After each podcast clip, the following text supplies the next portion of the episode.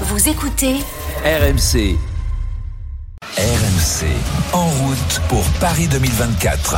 Avec Léna Marjac aujourd'hui, comme invitée, elle va faire les Jeux Olympiques. Je ne sais pas quelle, dans quelle discipline. Ah, moi, ce serait dans le badminton. Dans le badminton. Ah bah oui. Badminton, Ah oui. t'as été forte en badminton d'ailleurs. J'y ai joué, ouais. Euh, ouais, attends, mais vas-y, dis-nous à quel niveau t'as joué. Euh, niveau national, quelques Ah, tournois bah internationaux, voilà. mais Bah non, voilà, mais pas attendez. Non. Voilà, elle aurait pu faire les Jeux comme Ouais, compétitrice. mais non, malheureusement, comme, euh, non. Voilà.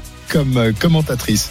Euh, Léna, on va commencer par le mondial de hand. Les Français se sont qualifiés pour le tour principal. Deux matchs, les voilà qualifiés. Incroyable. Euh, Oui, grâce à leur victoire hier soir, 31 à 22 contre l'Islande. Alors les Français, champions olympiques en titre, ont montré un tout autre visage parce qu'après leur entrée en matière, matière extrêmement poussive face à l'Angola, les Bleus devaient se ressaisir et elles l'ont parfaitement fait. Les voilà rassurés. Lucie Granier et l'hier des Bleus.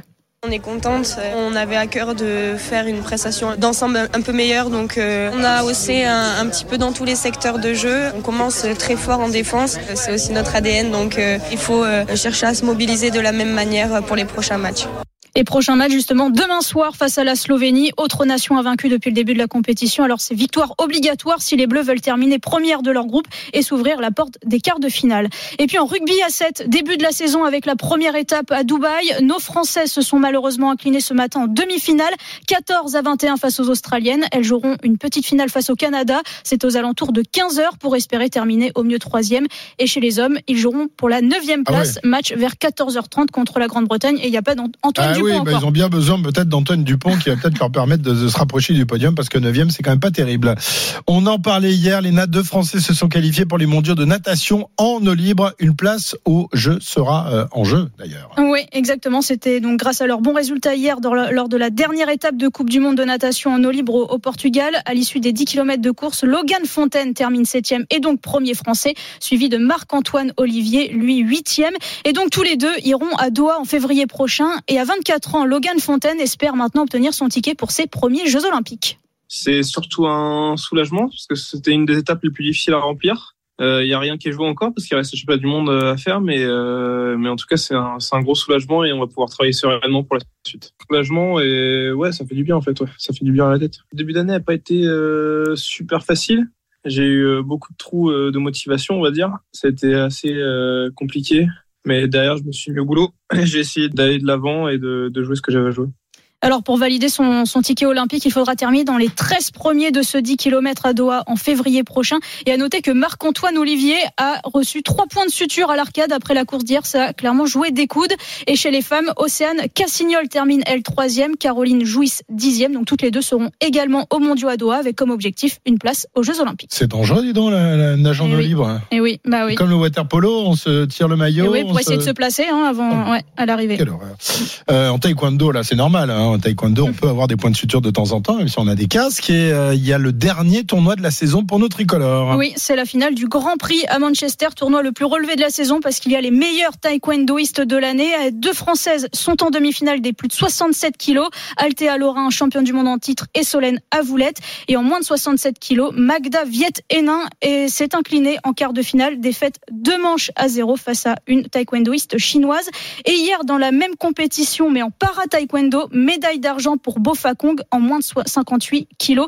Et justement, aujourd'hui, c'est la journée internationale des personnes handicapées. Marie-Amélie Le Fur, présidente du comité paralympique et sportif français, tire d'ailleurs un premier bilan du programme Club Inclusif, programme lancé il y a tout juste un an et il a pour but de donner accès aux associations sportives à toutes les personnes en situation de handicap.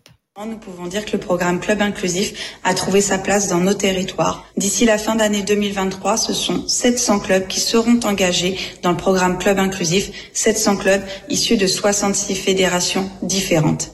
Pour mettre ce programme en place, nous avons vraiment pu compter sur l'écoute de nombreuses collectivités et notamment des départements puisque ce sont 32 départements qui se sont engagés à nos côtés pour financer, accompagner et mettre en place des sessions de formation club inclusif dans les différents territoires. Ouais, il faudrait prendre un peu de, Oui. de- de peps là, hein, Marie-Amélie. Là, elle nous a pas fait rêver quand même hein, avec son, son histoire là.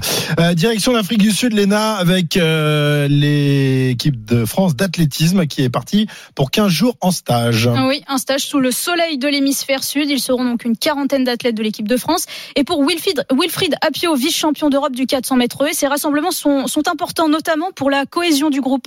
Je pense que c'est important euh, dans cet environnement d'être une équipe soudée, une équipe bleue soudée, avec euh, les autres membres de l'équipe de France, euh, avec qui, euh, avec qui voilà, on peut, on peut se donner conseil, on peut voilà aussi se plaindre et communiquer aussi avec les dirigeants de la Fédé. Si on a deux trois choses à leur dire, ça permet en tout cas de, de communiquer. Donc voilà, cohésion de l'équipe et cohésion aussi de l'équipe de France avec ses dirigeants. Et à noter l'absence de Kevin Mayer. Lui, il est en Australie en ce moment. Il va disputer un décathlon qualificatif au jeu.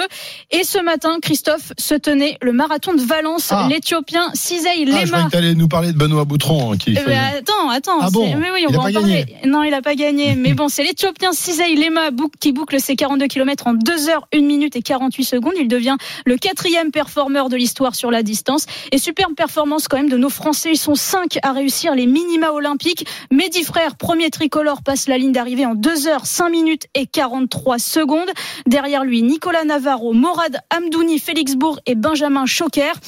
Mais l'an prochain, au marathon des Jeux, il y aura seulement trois tricolores qui pourront être sélectionnés. Et chez les femmes, elles sont quatre à avoir ré- réalisé les minima. Megdes Woldou, première française en 2 heures 24 minutes 44 secondes, suivie de Mélodie Julien, Manon Trapp et Fadoua Ledem.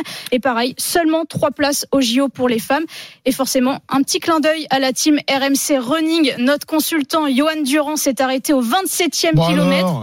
Ouais, il préfère se concentrer sur sa prochaine grande échéance, Ah, le d'accord. marathon de Séville le 18 février, où il visera les minima olympiques. Et Benoît Boutron, bien sûr. Alors lui, il n'a pas fait les minima olympiques, mais un super résultat, moins de 2h50 sur ce marathon de Valence. Bravo à lui, c'était son objectif. Moins de 2h50. Bravo, mon Benoît. Euh, c'est c'est magnifique. Je sais pas comment il fait. Il est quand même très, très fort. Merci, euh, Léna. Voilà pour toutes nos euh, infos olympiques en ce dimanche. RMC, radio officielle des Jeux Olympiques Paris 2024.